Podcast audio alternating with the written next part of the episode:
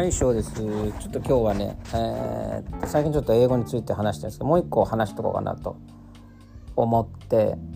えー、っと英語もアメリカに行った時ねあのやっぱり話すことと聞くことがってできなかったんですよね読むこと読解力とかっていうのはできてあとライティングもそれほどできなかったんですけどやっぱり ESL みたいなのを取るにつれて書けるようには徐々にはなってきた。で、えー、当時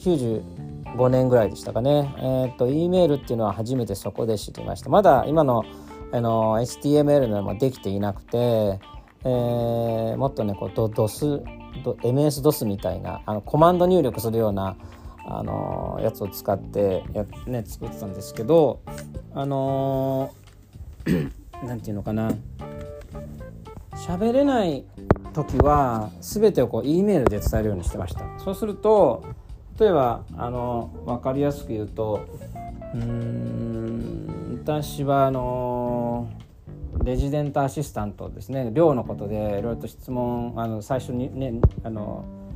えー、この寮に入る時に手続きする時に言葉で口頭で説明ができなかったんですよね。である時まあそれでも入れてくれたんだけどその後に E メールをかけるようになって、えー、っと言いたいいろんなこと、まあ、メールを E メールをですねあレジデントアシスタントに書くようになったらここまで英語ができてるなんて知らなかったっていうのは驚かれましたよね。で毎日のように E メールしてるとですねやっぱ実は覚えていくんですよね書き方とか。ただ当時受験の時はあの関係代名詞とかが難しいだったり前置詞が難しいとかねいろいろとあったんですけど、えー、正直正解があるんでしょうけどそれを直してくれて添削してくれる人もいないまま E メールって送りますよね。でそれに対して別に直されることなく返事も返ってくるんですけどその返ってきた返事をもとにあこれが正しい英語なんだみたいな感じで自分で自動的にこう頭にインプットしていく。そういう生きたあの実際に使っているような知識の方が頭に記憶に残っていくんですよね。テストのために英作文というテストのために、えー、勉強するよりかは実際に E メールを書いてえー、行くことでですね結構、あの、書けるようになります。またあと ESL とかでもあのとにかくエッセイを書くんですよまあ1枚ペラのエッセイとかね2枚とかそういうのをしょっちゅう書いて添削される感じがあります。でなんで間違えたのかなとかね思うんですけどうん、この関係代名詞なんで間違えてるのかって思う時あるんですけど添削しまくる先生とかいるんでねでもあのそういった間違いのことで、えー、結構伝えられるようになります。で一回ね、えー、いい先生がいて音楽の授業だったんですけど感想文っていうのがあるんですよね。音楽を聴いてその感想を書く、まあ、感想文なんですけど音楽鑑賞のまあえ作文ですよね。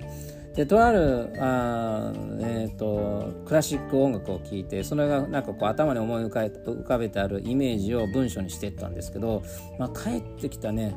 あのー、その鑑賞文がその真っ赤っていうか添削だらけで真っ赤になってるんですけど、えー、ていうのかなそこにななぜかそのスコアが A プラスとか書いてあったんですよね。あれだけ添削されてるのに A という非常にいいスコアがついてるのが驚いたんですけどなんでかそしたら文章で、えー、グラマーっていうか文法は全然ダメなんだけど書かれてある内容が非常に、あのー、いいっていうことで文法をもしこの評価に入れてたら私は多分かなり C とか D とかだったんだろうけど、うん、そういったね、あのー、考え的な部分とか自分の説明をしようという気持ちの方を評価してくれてまたその悩みを評価してくれるっていうね、まあ、ダメ元でやってみるのも、あのー、ね、悪くないかなっていう事例の一つでした。それではまた。